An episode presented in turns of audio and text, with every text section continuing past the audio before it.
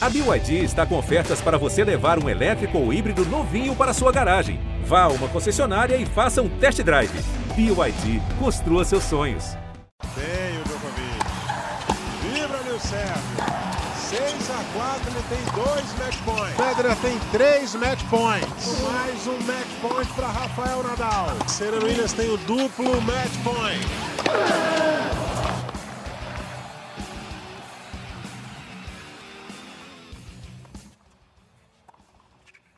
Olá, amigos, estamos chegando com mais uma edição do nosso podcast do tênis, ao nosso Match Point. Chegamos à edição de número 70. É, passa rápido, hein? E vamos, no dia de hoje, falar um pouquinho da primeira semana do Aberto da França, de Roland Garros 2021. Está sendo transmitido pelo Sport TV 3.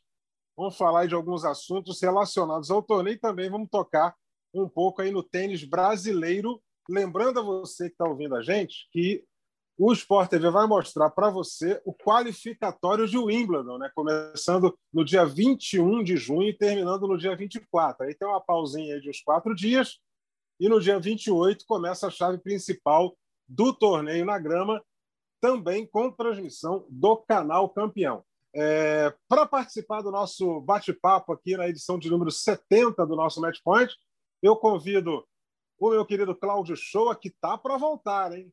Na grama, o Cláudio já está treinando, já está chegando em bolinha baixa, já está botando saque a 220 por hora. Ele volta em Wimbledon com a gente.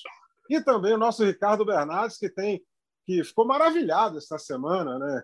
Vendo os jogos de Marin Tillich, Tillich que bate uma direita nível Ricardo Bernardes, né? aquele forrente que o Ricardo adora.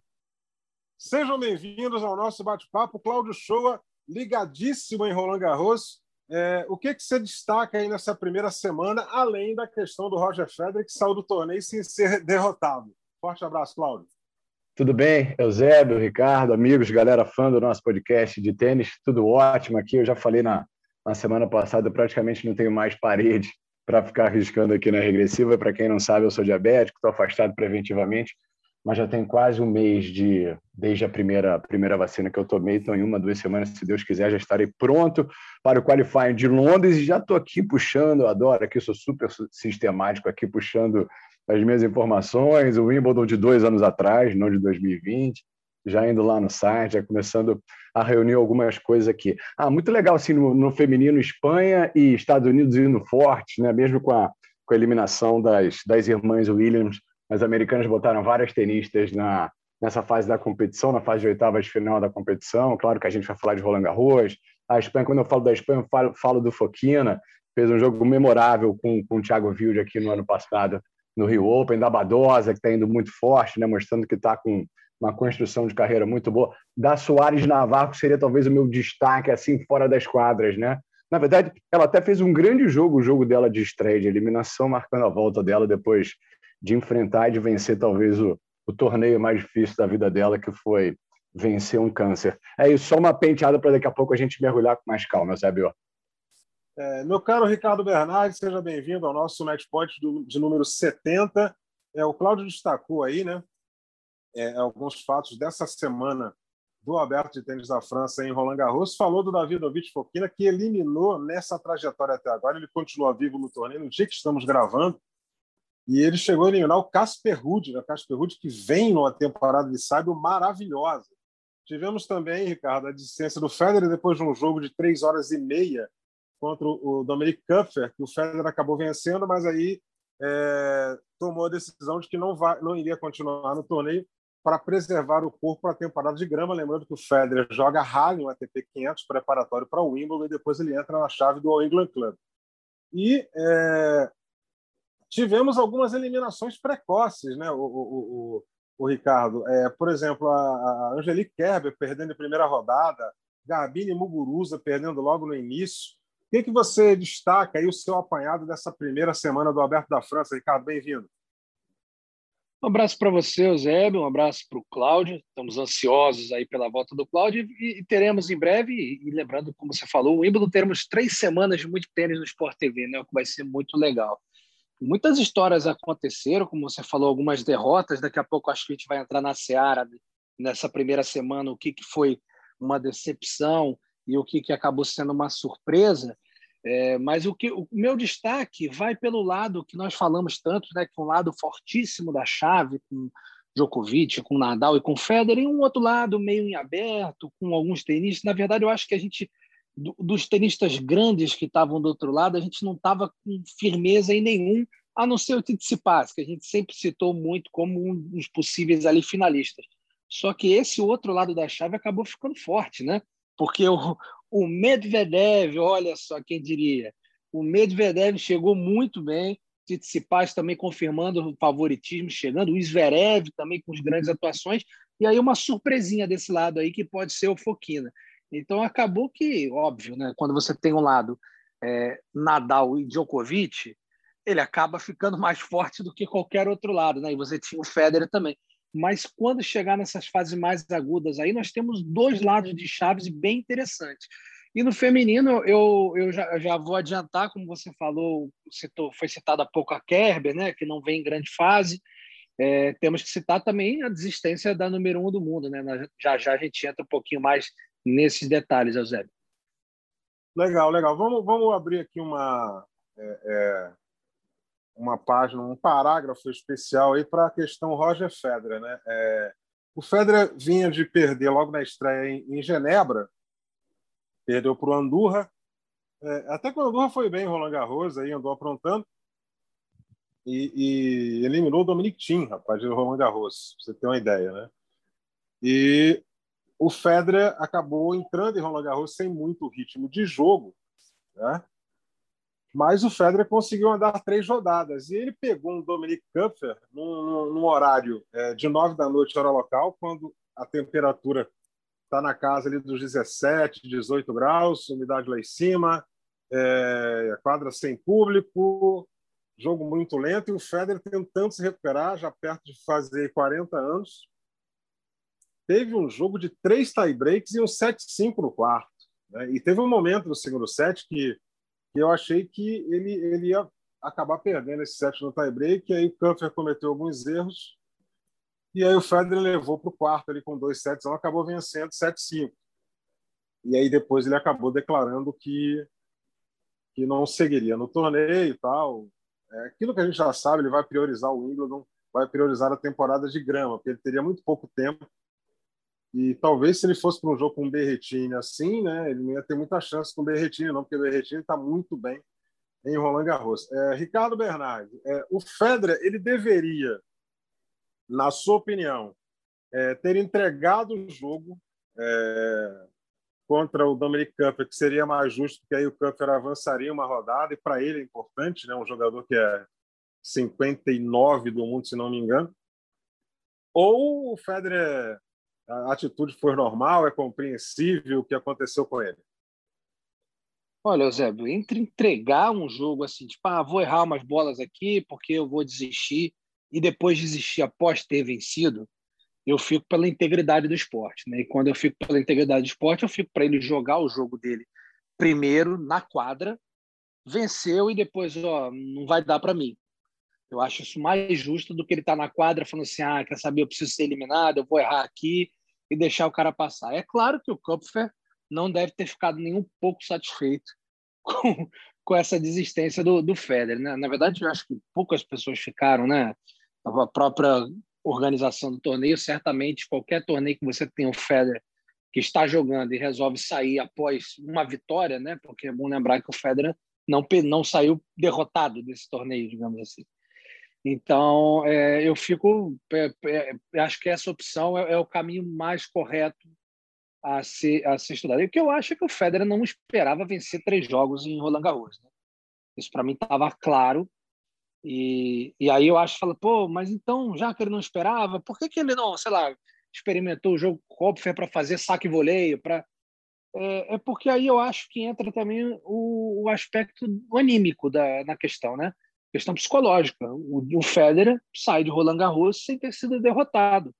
Ah, claro, desistiu. Sim, desistiu, mas ele não foi derrotado. Então, isso na cabeça do atleta, ele fica pensando, ele, pô, joguei bem, fui melhor do que eu imaginava, não estou tão ruim assim, não estou tão enferrujado, que é o caso do Federer.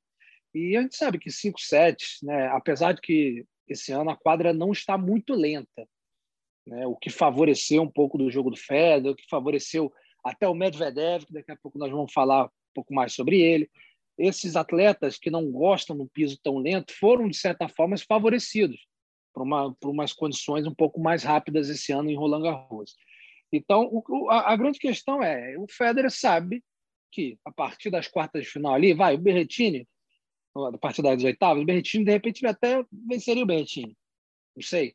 Berretini, eu, eu acho, eu gosto muito do estilo do Berretini, acho um jogador extremamente agressivo, que faz umas jogadas legais, gosta de usar o drop shot. Eu gosto do Berretini. Mas é um jogo bom, porque o Berretini, ele, ele fazendo aquele comparação com o futebol, é aquele time que joga e deixa jogar. O Berretini joga e deixa o outro jogar também, uhum. acaba errando muito. Então, de repente, o Federer conseguiria passar para o Berretini. Aí depois, numas quartas de final, a história já é completamente diferente. Só que ele não quis nem pagar para ver, porque ele sabe que com quase 40 anos de idade, a conta iria chegar. E a conta iria chegar justamente quando ele não queria receber essa conta, que é as vésperas de Wimbledon, que na cabeça dele eu acho que da gente que analisa o tênis, que gosta, que acompanha, eu acho que é o único grande slam hoje que pode se dizer que o Federer tem alguma chance de vencer. Apesar de toda a genialidade, de todo o talento, se você for olhar o circuito hoje, eu acho que é o único que você fala assim, não, esse é o Federer entra ali como um dos três prováveis para ganhar o torneio. Fora isso, acho muito difícil. Então, achei a atitude dele, de maneira geral, acertada. É uma pena para o torneio, uma pena para o tenista que acabou sendo derrotado, porque ele saiu do jogo foi dar entrevista coletiva e na coletiva ele já deu um spoiler. Já falou: olha, eu não esperava chegar até aqui, é, o jogo de hoje foi muito duro, tem que ver como é que eu vou acordar amanhã, porque se sentir qualquer dor eu prefiro me preservar. Então fica uma situação chata, né? Porque ninguém gosta de ver um jogador abandonando, é, não por não por uma derrota, por uma lesão muito grave, mas por preservar. Né? Ele abriu mão, a verdade é essa. Eusébio fazendo, é. Eusébio Ricardo fazendo uma analogia assim com o futebol que a gente está tão acostumado a ver, né? Ainda mais no segundo semestre, na reta final de cada ano dos times brasileiros e também na Europa, né? Com essa um calendário sempre muito apertado, é, é necessário poupar, né? ainda mais desde que Copa do Brasil, Copa do Brasil já acontecia, mas de, que a Libertadores passou a terminar também no final do ano, né? Os times do Flamengo em 2019, o Palmeiras conseguiu também em 2020, poupa ou não poupa, né? O basicamente acabou fazendo isso o que talvez poderia abrir uma margem para algum tipo de crítica. Não era melhor, então, já que a prioridade é o Wimbledon, o Ricardo falou, sublinhou, que é o, que é o, o, o grande slam que ele tem mais chance de ganhar, de repente não era melhor não jogar, mas tinha todo um contexto muito específico né, da volta da contusão, do pouco ritmo, da necessidade de ter algum ritmo de uma primeira semana que foi do jeito que foi, de um chaveamento que apontou uma segunda semana para ele muito complicado, mas eu continuo achando que foi por parte dele uma atitude muito honesta e muito corajosa. Seriam assim os bônus de quem tem um patamar alcançou um estágio né na construção da carreira como ele fez. E aí só para completar eu curiosamente fui puxar aqui os jogos que ele fez a partir de 2015 né como o Federer terminou cada ano desde 2015 em relação à quantidade de jogos. Ele tem em 2015 não sei se tem uma causa consequência aí de 74 jogos. 2016 vem a conclusão, e de 2017 a 2019, considerando 2019 o último ano cheio do calendário, ele fez, na média, 60 jogos. Quando ele passa de 74, se machuca, 60, e está com quase 40 anos jogando jogando alto nível, porque sabe como ninguém, ninguém melhor do que o Federer e toda a estrutura que o cerca, é como construir a carreira. Eu acho que essa, essa atitude vai, vai ao encontro disso também. Legal, legal. E, e sempre lembrando para o nosso querido assinante aqui do GE. Globo, é... o Federer não é a primeira vez que ele, que ele, que ele desiste de, de um jogo importante, né? porque ele desistiu de uma final do ATP Finals, seria uma final contra o Djokovic, porque na semana seguinte, essa final seria num domingo, é, na sexta-feira da semana seguinte, ele estaria já em Lille, na França, para jogar uma final de Copa Davis, que era um título que a Suíça até então não tinha conquistado, e que para ele, para o Vavrinka, era um título muito importante. O Federer chegou à final em Londres e, e antes da final ele, ele, comunicou que não entraria na quadra. 2014, não é isso, Zé? 14, 2014. Né? E ele, ele, que ele sentiu uma, uma, uma lesão nas costas. Para que essa lesão fosse tratada em tempo hábil para ele jogar Davis, ele não poderia jogar a final contra o Djokovic. Para você jogar uma final, qualquer jogo contra o Djokovic tem que jogar 150%. E ele falou: não teria nenhuma condição de jogar com o Djokovic é, de igual para igual aqui, e, e, seria um vexame, eu preferi poupar o público desse vexame. E, e, não tem condição de jogar final, porque eu tenho uma final importante. Ele foi sincero: tem uma final importante na semana que vem da Copa Davis. Eles foram lá e ganharam a Copa Davis da França, da França na França. Quer dizer, é, não é a primeira vez que ele faz isso e, e é uma atitude que do, do Federer não, não, não, surpreende ninguém. Ah, ele não, não. Ele, ele, ele sempre foi um tenista que priorizou na cabeça dele, né, na, na no, no, critério dele, o que para ele era mais importante. E nesse momento, para ele, o mais importante é a preparação para o Wimbledon, que é o torneio de rally, que é um torneio que ele tem um contrato vitalício para jogar lá e ele vai cumprir o contrato dele com o Halle na Alemanha e depois ele vai para o England Club tentar aí a sorte é, no torneio em que ele domina inteiramente as condições, né? Então, é, é, acho que isso aí foi meio que a atitude do Federer foi em cima disso aí. Vamos, vamos encaminhar aqui a nossa, a nossa pauta aqui para um, um lado que eu estava querendo tocar com vocês aqui, que é o Daniel Medvedev. Antes de começar Roland Garros, o Medvedev é um cara ele, ele é o, o, o, o Medvedev é aquele azedo, engraçado, né? Que você, olha assim, pô, esse cara é engraçado. Ele, ele, ele, não faz a menor questão de ser simpático com ninguém, mas ele tem hora lá que você ri dele. E ele andou declarando que não, eu não gosto de jogar no Saibro, não espere que eu faça muita coisa em Roland Garros.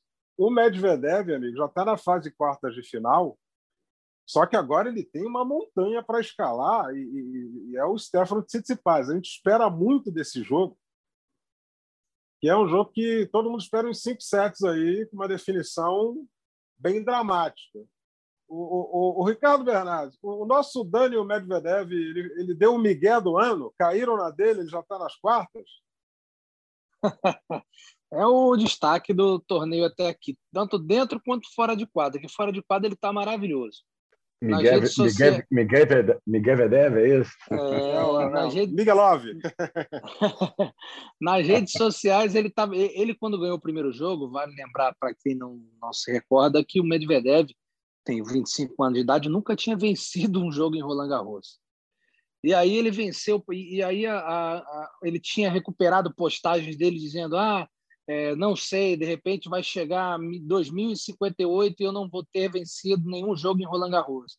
E quando ele venceu, ele começou a repercutir essa vitória dele dessa forma, como o Eusébio falou, é, com bastante humor, brincando. Aí uma outra postagem, se eu não me engano, foi da própria ATP nas redes sociais, tipo, ah, é, qual é o seu o que vem a sua qual é a sua maior lembrança quando você vê Roland Garros? Ele falou nesse momento eu só consigo lembrar do cara falando game set e match Daniel Medvedev. Então ele, ele levou com um bom humor isso de é, é, esse duelo dele com o Cyber né?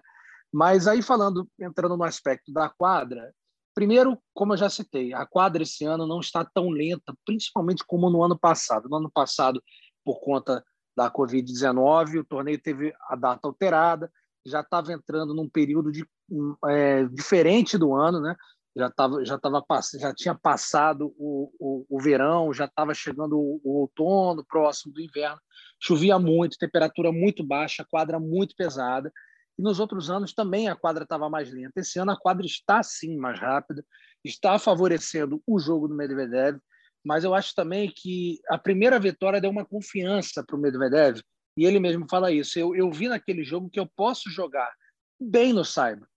Que, óbvio, eu, eu continuo não gostando, ele falou de maneira geral. Na verdade, ele falou que ele gosta do que faz bem, né? Ele até fez uma brincadeira com comida, dizendo que antigamente ele não, ele não gostava de comer comida crua, por exemplo, não comia peixe cru de maneira nenhuma, não gostava, não queria, e agora ele ama. Então ele passou, ele tivesse esse mesmo sentimento com o Saibro. Como está fazendo bem para ele, ele está gostando de jogar.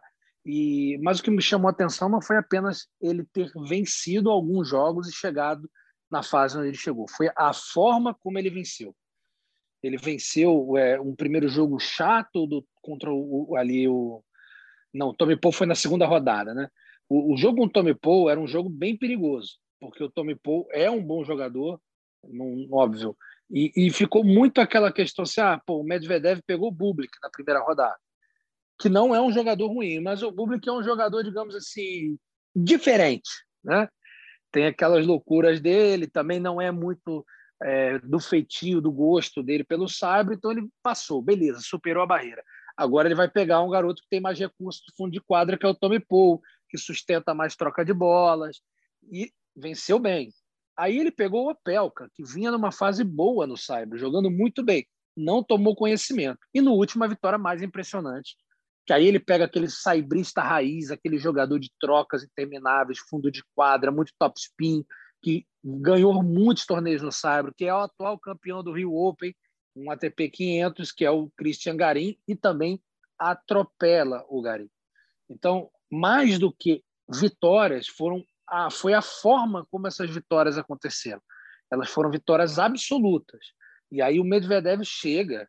É, na, e, é engraçado você apontar um número dois do mundo como uma surpresa por chegar no, numa fase aguda de um grande slam. Né? Normal o número dois do mundo. Mas da forma como acontecia para o Medvedev, não deixa de ser surpreendente. E friso mais uma vez, não pelas vitórias, mas como as vitórias aconteceram. Agora, como você falou, né? A gente está gravando o podcast, ainda não tivemos o confronto dele com o Tsitsipas, que tem tudo para ser um grande jogo se o Medvedev continuar no mesmo nível de atuação que vem tendo, errando muito pouco. Aquele Medvedev que a gente está acostumado a ver chato para jogar, porque devolve tudo, tem um contra-ataque muito bom. E o Tsitsipas numa fase espetacular no Saibro, voando também, fazendo outro grande torneio, também jogou muito bem contra o Carreno Busta na fase anterior, então tem tudo para ser um grande jogo e um grande teste para os dois jogadores. Certamente quem vencer esse confronto sairá muito, mas muito fortalecido para buscar uma vaga na final. Eusébio chamaria o Medvedev daquele, daquele longa de animação, já tem um tempinho, do, do meu malvado favorito, sabe qual é? é, é Por enquanto ele está na lista do favorito, né? Ela é um jeito quase responsável de se expressar assim, o que obviamente quem fala, quem fala muito sem, sem pensar numa, numa indústria do esporte de alto rendimento, numa indústria do entretenimento, paga um preço sério, algumas vezes ali namorando, enfrentando, ultrapassando a fronteira ali do racismo, mas muitas vezes o Medvedev seria talvez um Kyrgios soft, né? um Kyrgios mais mais bem amestrado, digamos assim, com, com polêmicas de um lado assim fora da quadra, que eu acho até extremamente positivo para a indústria, um cara que quando fala o que quer esse, o que quer está dentro do de algo aceitável, ele não acaba ultrapassando fronteiras perigosas, acaba sendo um cara não só pelo que ele joga, mas pelo pelo que ele representa e pelo que ele faz, assim, alguém muito interessante para nesse universo aí do entretenimento e da da indústria do entretenimento também fora, claro, tudo que ele representa dentro de quadro. É isso aí. E ele, e ele na, na, na, na, entrevista na quadra, depois do último jogo dele, falou: ah, vocês vão torcer para mim, né? Vocês não vão torcer para o Tsitsipas, não. É, aí a galera já, já, já ganhou, né? Já ganhou a galera. A galera aplaudiu e todo mundo feliz ali com, com, com, com o Medvedev e tal, o Medvedev tentando ganhar o público. Ele andou tretando nos Estados Unidos durante uma edição do US com a galera, ele lembro bem, fez as pazes com a torcida. É. Ele, ele, é engraçado. E no outro dia, aí, num torneio Masters 1000, não, não lembro qual foi, é esse ano mesmo, é, o, o, jogo duro para ele, não, não, não, acho que nem, não lembro qual foi o torneio, é, ou, ou um grande slam desse aí, jogo duro para ele, o, o, é, é, o, treinador tentando passar alguma coisa, e ele virou para o treinador e falou assim: Miguel, faz o seguinte, sai daí, vai embora. Se, depois que você for embora, eu vou ganhar o jogo de 6-0. Ele foi lá e aplicou um 6-0 no adversário. E aí, falei, pô, ele falou que ia aplicar um 6-0 e, e, acabou aplicando. O treinador já não estava lá, o Gilles Servara, que vem fazendo um excelente trabalho com o Medvedev. É, a gente espera um grande jogo entre ele e o Tsitsipas. O Tsitsipas que vem, né, fazendo uma campanha espetacular, é, lidando bem com essa pressão, né? Quando saiu a chave, com o Nadal, o Federer e o Djokovic do mesmo lado, aí todo mundo olhou ele, pô, Zverev, Tsitsipas, é o que vem jogando melhor, então colocaram todo o favoritismo em cima dele. O Medvedev, inteligentemente, já declarou: ah, não sei jogar no sabre, não gosto de jogar no sabre, já tirou aquele favoritismo dele tirou o peso da responsabilidade e passou tudo para o Tsitsipas. Agora que eu quero ver ele jogando com, com o Tsitsipas uma fase de, de quartas de final, valendo vaga na semifinal do torneio, né? Então, é, o, o Medvedev é um nome, né? É um nome, é uma atração. É, é, ele é uma mistura de salsicha com, com Tarantino e o nosso querido Marcelo Barreto. Ele é um personagem engraçado, né? É, eu já falei para o Barreto, você já viu o Medvedev como parece com você? Pô, falam que eu pareço com tanta gente e o Medvedev está aí. Tá aí, é uma atração engraçada. É, Ricardo, a gente tem, tem lido as, as, mensagens no Twitter durante essa semana de tênis e muitas perguntas sobre e o Nick Kyrgios vai voltar? O Nick Kyrgios vai voltar na grama. Ontem mesmo eu já li uma. Por onde anda o Cláudio Shoa? Aí eu falei, não posso responder, vai que o Cláudio não queira que fale, entendeu? Mas assim, o Cláudio é. volta em Wimbledon. Mas tem gente com saudade de suas Cláudio Shoa e morrendo Amém. de saudade do Kyrgios. Eu falei, o Cláudio deve estar na Austrália batendo uma bola com o Kyrgios por lá. De repente eles voltam Fazendo... juntos aí para o Wimbledon. Aprendendo media training com ele para reagir no Twitter. É, exatamente. É, exatamente. Vamos dar uma, uma, passada aí pelo, pelo tênis feminino. Né? A gente falou aqui na, na abertura das eliminações precoces de Angelique Kerber, logo de cara, e depois da Garbine Muguruza. Né? É, a Igor Viontech vivíssima ainda no torneio.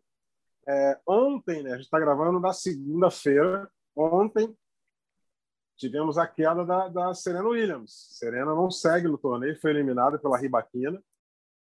Ou seja, algum, alguns nomes pesados. A Vitória Azarenka também já está fora, perdeu para Pavlyuchenkova, que vem fazendo uma campanha muito boa em Roland Garros.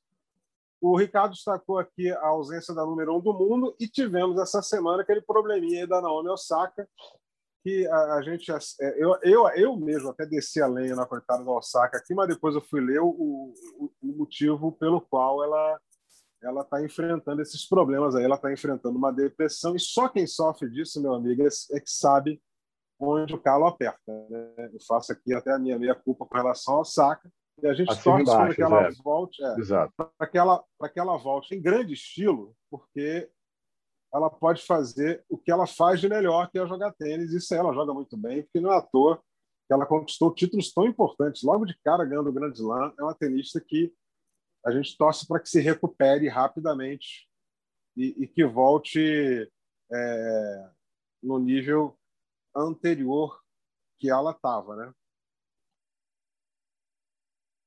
Aliás, faço também essa meia culpa, Zé. Na verdade, quando a gente gravou na semana passada, fez essa crítica pela abordagem, de como ela jogou luz sobre esse tema da, da entrevista coletiva e da saúde mental de uma maneira talvez um pouco radical, egoísta, que não teria sido a mais correta ou a mais apropriada antes dela, depois disso, de toda a repercussão que isso gerou, aí sim se pronunciar. E não que ela devesse ter falado isso colocado logo na mesa, essa principal, primeira razão para ela ter feito essa escolha, porque é algo extremamente pessoal e difícil, né? ainda mais sendo ostentando essa condição que ela tem.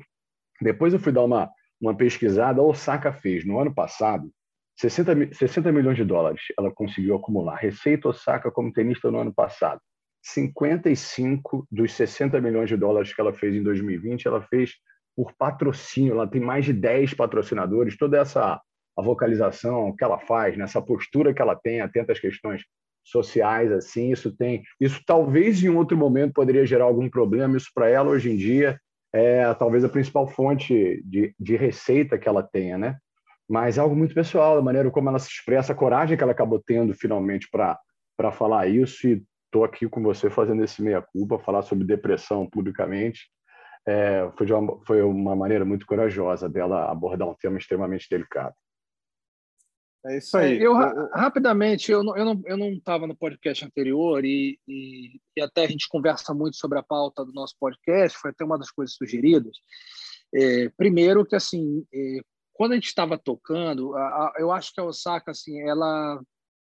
Não é à toa que ela ganhou lauros de maior atleta feminina do ano, do ano de 2020. Ela tem um papel hoje importantíssimo, é uma voz ativa é, no esporte e na sociedade eu, eu tive conversando com o Carlos Gil, nosso companheiro correspondente no Japão, e, e ele falou, Ricardo, sem medo de errar, hoje ela é disparada a maior personalidade do esporte japonês. E, e aí eu vou fazer até uma comparação que foi a mesma coisa que o nosso companheiro também, Fernando Calais, que mora na Espanha, falou sobre o Rafael Nadal, que é o maior esportista espanhol do, do momento. O Calais até falou, olha, quando o Calais trabalha num jornal na Espanha, um jornal impresso, falou que quando o Nadal perde um jogo, são 100 mil capas a menos que se vende, que hoje no, no mundo do jornal impresso é uma coisa muito expressiva.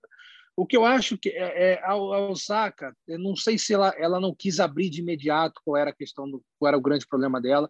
Acho que na, a declaração dela, primeira, foi infeliz, quando ela parece querer jogar a culpa na imprensa né, de, de, de, desse problema, numa pressão psicológica. E ali hoje, é, a gente, claro, tem jornalistas bons, jornalistas ruins, como tem em todas as profissões. Mas a gente sabe que hoje o grande, o pior papel para uma pessoa, seja qualquer pessoa pública, é lidar com redes sociais. Né? As redes sociais são extremamente cruéis e ali acho que está a maior parte do problema. Então eu acho que a Osaka poderia ter jogado a luz sobre o tema. É óbvio, uma tenista dela não vai falar isso à toa. Ela vai falar porque realmente é algo que ela está sentindo. É uma pessoa que, que é introvertida, tem dificuldade. Eu acho que, já que ela queria abordar esse tema de alguma forma, porque se ela não tivesse nenhuma condição, fala, cara, eu não estou afim de passar por isso, porque é muita exposição, eu vou estar num grande slam, quer saber, eu vou até abandonar, não vou nem jogar, eu queria anunciar que eu não vou jogar Roland Garros, estou com uns probleminhas aí. Se ela não quisesse jogar de imediato luz sobre o tema, ah, estou com umas lesões que estão me incomodando tudo mais. Ela dava aquele, aquela saidinha para não jogar luz sobre o tema. Mas conhecendo a Osaka, ela queria jogar a luz sobre o tema. E é importante que se jogue a luz sobre esse tema, né? Depressão é uma coisa é, como você falou, Eusébio, só quem viveu pessoalmente, ouviu alguém muito próximo viver, sabe o, o quanto é complicado. Só acho que a abordagem dela foi errada. Vou dar um exemplo aqui que eu usei algumas vezes é, e acho, né, tudo na base do achismo, que funcionaria perfeitamente bem. Vamos supor, Osaka foi, venceu o primeiro jogo, chegou na coletiva de imprensa, fala, pessoal, antes da primeira pergunta, queria falar uma coisa queria fazer um pronunciamento. Estou passando por um problema de depressão, problema sério, tenho síndrome do pânico. E toda vez que eu venho aqui falar com vocês, é, aciona um gatilho para mim. É uma situação muito complicada, é uma situação difícil, eu fico mal. Então, gostaria de pedir a compreensão de todos vocês. Sei que é uma regra dar entrevista nos grandes lãs, mas queria pedir, por favor, me reservar o direito de não dar nenhuma entrevista coletiva durante a competição. Tá? Muito obrigado. Ela sairia da sala de coletiva aplaudida e duvido que a organização do torneio ou qualquer órgão da imprensa iria exigir que ela se posicionasse ou desse entrevista mais uma vez. Então, acho que o conteúdo que ela tem é mais do que legítimo não tem nem discussão quanto a isso. Agora, a forma como ela trouxe luz sobre o tema foi um, não foi a melhor. E acho que daí surge toda essa polêmica. Tá? Então, só queria deixar isso registrado, já que eu não falei. E vamos falar sobre tênis, né? porque é uma série muito complicada da gente da gente entrar e tomar qualquer juízo de valor. Só queria fazer essa observação. Dentro de quadra, é, Ashley Bart, número um do mundo, lesão, não conseguiu, falou que foi um milagre ela ter, é, vale lembrar que em Roma ela abandonou sentindo uma lesão e, e depois ela declarou que foi até uma um milagre ela conseguir entrar em quadra na primeira rodada de Roland Garros e ter vencido a primeira rodada de Roland Garros. O que me chama a atenção nessa chave feminina, óbvio, Iggy Swiatek, né? Joga muito, joga muito tênis, joga muito no saibro. É muito difícil jogar contra ela bolas muito pesadas, mexe muito bem, excelente jogador. Mas queria destacar aqui outras, assim, é uma chave que está até surpreendente. Se você pegar vários nomes que estão nessas nas fases mais agudas agora, não eram nomes que você imaginaria. Mas queria citar uma em especial, que é a Coco Goff, que é uma jovem que desde os 14 anos já vem fazendo muito barulho. Hoje tem 17 anos e tá aí, acabou de vencer o jogo da Jabeur que é uma jogadora chata, já passou pela, pela Brady, está chegando. Acho que em breve, não sei se nesse torneio, porque nesse torneio agora, para mim, a favorita é a Sviantec, né? Não sei se nesse torneio, mas em breve o grande slam dela vai chegar.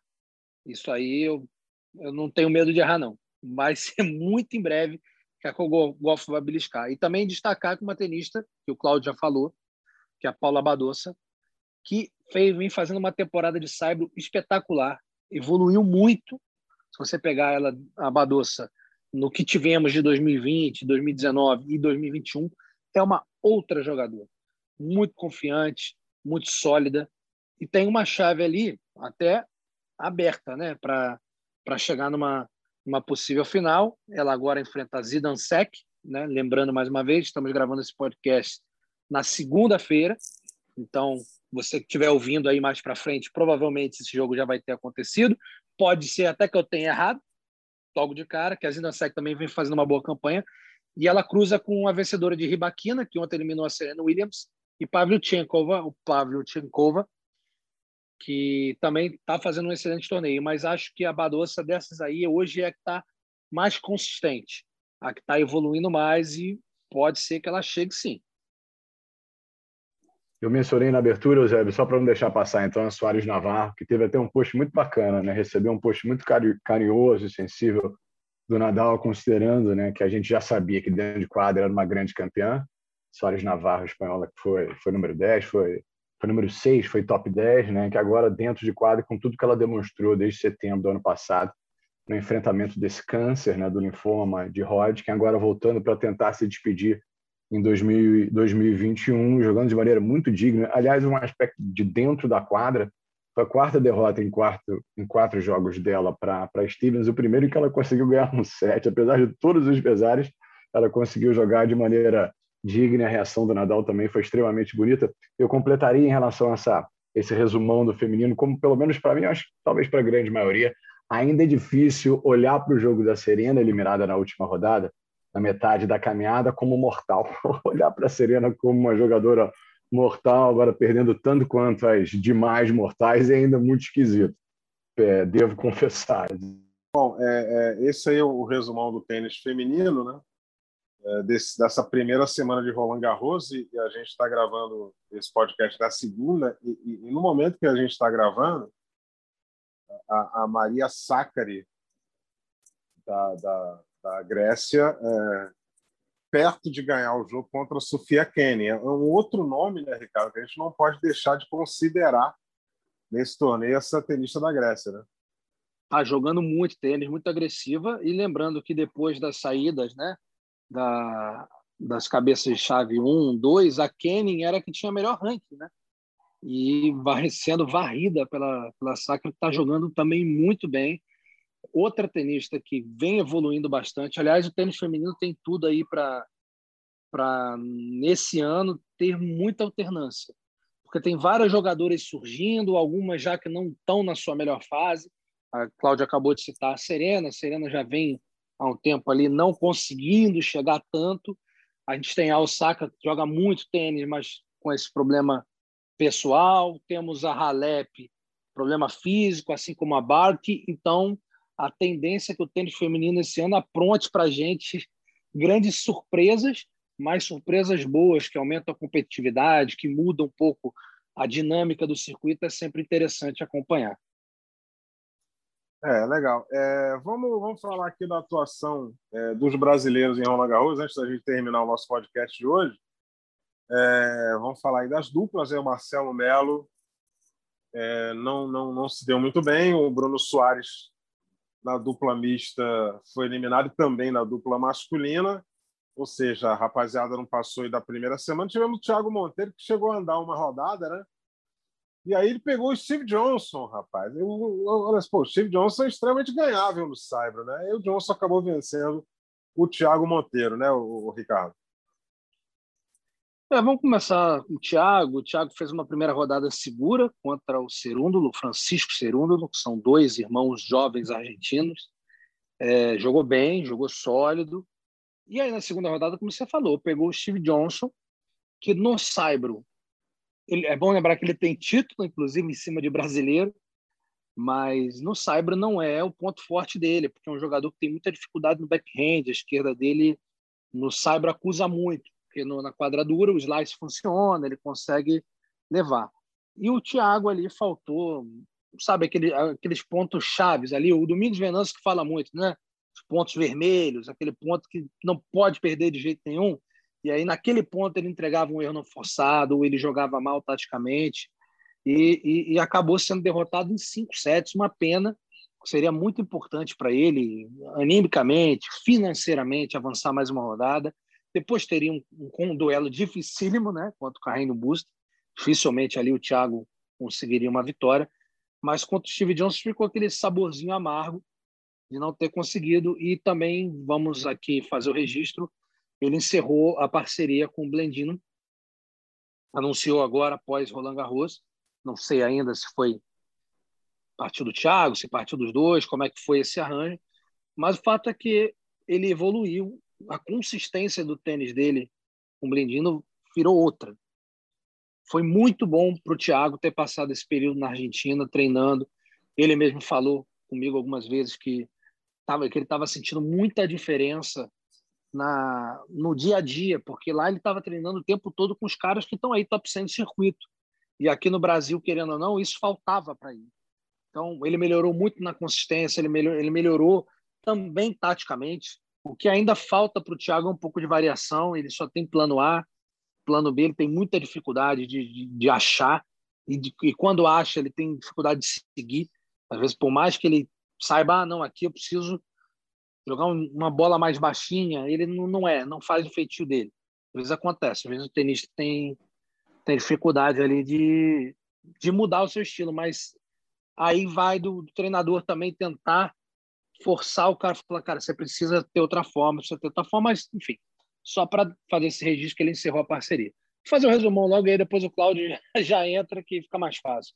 Bruno Soares, Bruno Soares falou que e, e, os resultados mostram que não foi uma boa temporada dele e do Jamie no Cyber, eles não se encontraram em momento algum, até conseguiram ali vencer um jogo difícil contra o, o Marat e o Kuresh, mas depois pegaram uma dupla difícil também, o que é o Kravitz e o Tekal, e acabaram sendo derrotados.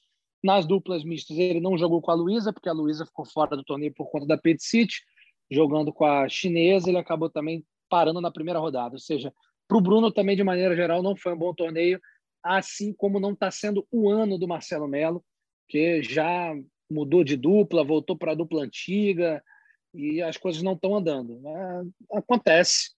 Nem, apesar é que a gente está tão acostumado com Bruno e Marcelo todos os anos, aí, sei lá, nos últimos oito, nove anos, brigando lá em cima, brigando por título, chegando bem em grandes lances, chegando bem em Masters 1000, que quando tem esse, essa oscilação né, e, e, as coisas não andam, a gente acha muito estranho, mas faz parte também do, do circuito, tem esses nuances. Então, de maneira geral, para o Brasil, foi um torneio ruim, né? Ainda mais porque a gente teve, tivemos dois tenistas no, na última rodada do quali, foi o Felipe Meligeni e o João Menezes, e os dois acabaram sendo derrotados. Então, nós tivemos um apenas em simples, poderiam ter tido três. Então, é um, foi um Roland Garros assim, ruim para o tênis brasileiro. Vamos esperar que o Wimbledon a coisa mude um pouco de figura. E, e, isso me chama muita atenção, Ricardo Eusébio, né? depois de vocês terem destrinchado e mergulhado muito no aspecto técnico e de resultado, nesse recorte mais recente, como é delicada, é sensível essa questão do acerto da dupla. E olha que eles estão voltando para, digamos, zonas de conforto, né? tanto o Bruno, que voltou com o maior já desde o início do ano, arrancaram até muito bem agora no Sabre, estão com mais dificuldade, e do Marcelo Melo, que teve em 2021 uma quantidade de parceiros que muita gente não tem ao longo da carreira, né? Tentou, mudou, vem possibilidade aqui, tentou aqui, não conseguiu, e agora volta para essa zona de conforto do Kubat, é jogando com o Kubat. E do Thiago Monteiro, também deu esse gostinho, né, de que poderia dar um passo além. Eu acho muito legal. Parece que ele continua com outro argentino da dupla, o Pablo Fuente, né? mas vai estar tá correndo atrás de um técnico aí sim para acompanhá-lo ao longo de todo o circuito, né, de todas as viagens, né? Ele procurou evoluir, conseguiu evoluir, mas ele mesmo, achei muito bacana da ambição dele. Apontou uma coisa que era meio óbvia que ele estava com o ranking um pouco estagnado, que agora precisaria de alguém para dar esse passo a mais, né? Tomara que essa escolha que ele faça seja muito criteriosa e que ele continue evoluindo. Outro parênteses, ele deu nessa semana uma entrevista muito bacana também ao site da ATP. A galera aqui no nosso grupo no, no, no, no no Zap acabou dividindo com a gente, né, uma entrevista para o site da ATP falando da sua criação, da sua infância, né, da, da questão da família adotiva, da mãe adotiva É que não só o adotou, como mais duas irmãs adotivas já tendo filhos, tendo se curado de um câncer e logo depois de ter separado. Essa mãe adotiva do Tiago Monteiro, nossa, que pessoa abençoada, ele estava valorizando toda, toda essa origem, esse berço que ele pôde ter. Muito bacana, essa muito entrevista é, é boa lembrança, Cláudia. Essa entrevista é fantástica. Quem ainda não pôde, procure. Vale muito a pena a leitura, que às vezes a gente critica até demais o atleta, isso e aquilo. Isso. E aí você vai ver essa história familiar, tu fala, cara, o cara já venceu e venceu muito, não foi pouco não. Então, Exato. vale muito a pena. E só fazer o registro também, gente, Marcelo Demoliné, né? Teve em ação com o Santiago Gonzalez, mexicano, derrotado na primeira rodada pelo Marat e o Kuresh, que depois acabaram parando no Bruno Soares. Poderíamos ter um cruzamento brasileiro aí, só para não deixar passar que o Marcelo Demoliner também merece nosso registro aqui. É, vamos, vamos aguardar o desempenho da Brasileirada na grama, né? Na temporada de grama, terminando lá com o torneio de tênis de Wimbledon, já que muitos não voltam para a América para jogar Newport Beach, né? Porque a temporada de grama no mundo, ela não termina com Wimbledon, né? Ela termina em Newport, onde tem o Hall da Fama do tênis, mas muita gente não vai voltar da Europa para os Estados Unidos para jogar esse torneio de Newport, que é um torneio extremamente tradicional. É, para a gente fechar aqui, vamos falar aqui o Ricardo do, do, do, da semana, resultados da semana de Felipe Meligeni, que não passou no quadro de Roland Garros, o, o Matheus Putinelli e o João Reis, que é a meninada brasileira que está aí de raquete na mão pelo mundo, tentando seus pontinhos nos torneios da ATP. É, se ficou o gosto amargo, obviamente ficou do Felipe por não poder jogar o seu primeiro Grand Slam, é, parando na última do quali. Ele fez uma boa campanha em mais um challenge de Biela, lembrando que por conta do ainda do calendário afetado pela Covid, tem alguns torneios que estão se repetindo eternamente. Em challenge, o que não é tão comum, e Biela, que é um torneio muito tradicional, está é, tá recebendo várias edições. E ele acabou chegando à semifinal quase ali venceu, perdendo o final para o Marco Trungelite, o argentino, e foi importante porque com essa com esse resultado ele já vai atingir o melhor ranking da carreira dele, vai se posicionar ali entre os 220 do mundo. E aí, e aí na Bósnia, já um torneio menor, torneio de 15 mil, um future de 15 mil, sempre lembrando para você que acompanha a gente que future são os torneios de porta de entrada, né? Menor premiação, menor pontuação, acabam atraindo tenistas com rankings mais baixos, né? E Putinelli mais uma final, emendando aí uma sequência espetacular, acabou sendo derrotado na final, mas algumas marcas interessantes. Primeiro que depois de Roland Garros com o ranking atualizado, ele vai subir mais de 100 posições, chegando muito próximo dos 400 do mundo, e é o tenista com mais vitórias no ano. Se você pegar todos os tenistas do circuito profissional, ninguém venceu tanto quanto Matheus Putinelli. Muito legal essa marca. E aí, João Reis também, que vinha oscilando muito, tendo muita dificuldade, fez uma semifinal no mesmo torneio da Bósnia, quase que tivemos uma final brasileira. Então, fica também o registro para uma boa campanha do João e que ele siga nessa batida e consiga se consolidar ali. Porque o Matheus já está bem consolidado nos torneios de 15 e até 25 mil que ele acabou de vencer. O João ainda precisa se consolidar nessa porta de entrada do tênis mundial. Legal. E, e, e, como, como é que está a questão olímpica? Né? O, João não perde mais essa vaga que foi conquistada lá atrás. O João Menezes, que eu digo. É, Isso, lá atrás, João, com, com o ouro no, Pan, no Pan-Americano de Lima. Né? Essa vaga está tá aí. Os pontos não mudaram com relação a essa não, vaga. Né? Não mudaram. E é o ranking, né? Lembra, o, é, o descongelamento do ranking só vai acontecer em agosto. Então, até lá, o, o João. Mas o, o João está meio estável, ele não está estável no ranking, então não vai fazer muita diferença. Ele precisa ficar entre os 250 melhores até o fechamento da lista. Hoje, ele é o 210 e dificilmente vai ter uma oscilação para cima ou para baixo a tempo que faça com que ele perca a vaga. Então, o João, vamos lá, 99% já confirmado em Tóquio. Legal, legal. Isso aí é bem, bem legal. Aí, pelo menos, temos um representante na chave de Tóquio. E aí depois a gente vai ver a questão de dupla, enfim. É, Tóquio está chegando, né? Daqui a pouquinho está acontecendo aí a Olimpíada e, e o Sport TV vai fazer uma transmissão aí muito especial com quatro canais ao vivo para você. Canal de TV mesmo, para você chegar aí e brincar com o seu controle remoto. Bem, amigos, chegamos aqui, chegamos a, a, ao fim da, da edição de número 70 do nosso Matchpoint. Para você é, conferir todas as edições, você pode ir lá no ge.globo barra Matchpoint. As notícias do tênis, ge.globo barra tênis. Fica bem informado aí. Semana que vem a gente volta para fazer o resumo do torneio inteiro, né? O resumo total de Roland Garros. Lembrando que a final é no dia 13, a final de simples no masculino, no dia 13, domingo. E lembrando mais uma vez a você que sempre está ouvindo a gente aqui, entre os dias 21 e 24 de junho, o qualificatório, o Qualified de Wimbledon, que não é disputado no All England Club, em outro clube, para que as quadras de grama não sejam danificadas. E aí sim, a partir do dia 28, a chave principal do maior e mais tradicional torneio de tênis do mundo. Eu falei isso, teve um telespectador que contestou: maior? Falei, sim, se você perguntar para o Ivan Lendl se ele troca um US Open, um Roland Garros que ele tenha vencido ou uma Austrália por Wimbledon, ele dá uns três e fica com o Wimbledon, entendeu? É, a gente vai lembrar a vida inteira da Marion Bartoli porque ela ganhou o Wimbledon. Ou seja, é o maior e mais tradicional torneio de tênis do mundo na tela do seu canal campeão. Considerações finais de Cláudio Show e Ricardo Bernardes. Amigos, rapidinho, só para dizer que é, um, que é sempre um prazer estar com vocês, para dividir, compartilhar, aprender um pouquinho e está, está terminando a minha fase de apenas consumidor telespectador. Daqui a pouco estou voltando nessa segunda oh. semana, reta final, controle remoto de, de pilhas trocadas para acompanhar a reta final de Roland Garros. Que maravilha, que maravilha. Ricardo. Como, é, como diria Galvão Bueno, né? Como diria Galvão Bueno, né, Ricardo? A fera voltou! É, que bom, que bom. Pô, vai ser ótimo ter o Cláudio Show de volta com a gente, né? Presencialmente agora. Que maravilha, Cláudio. Vai ser um retorno maravilhoso, tenho certeza. Como também vai ser maravilhoso e com muito assunto a nossa próxima edição, com aquele resumão de Roland Garros, né, Zé? Acho que vai ter um bocado de assunto.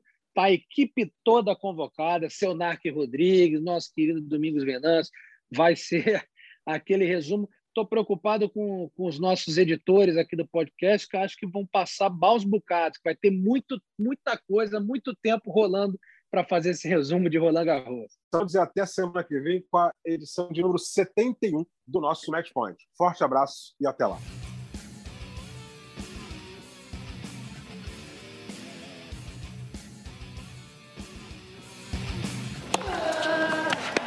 De saque e voleio para fechar o jogo em 2 sets a 0.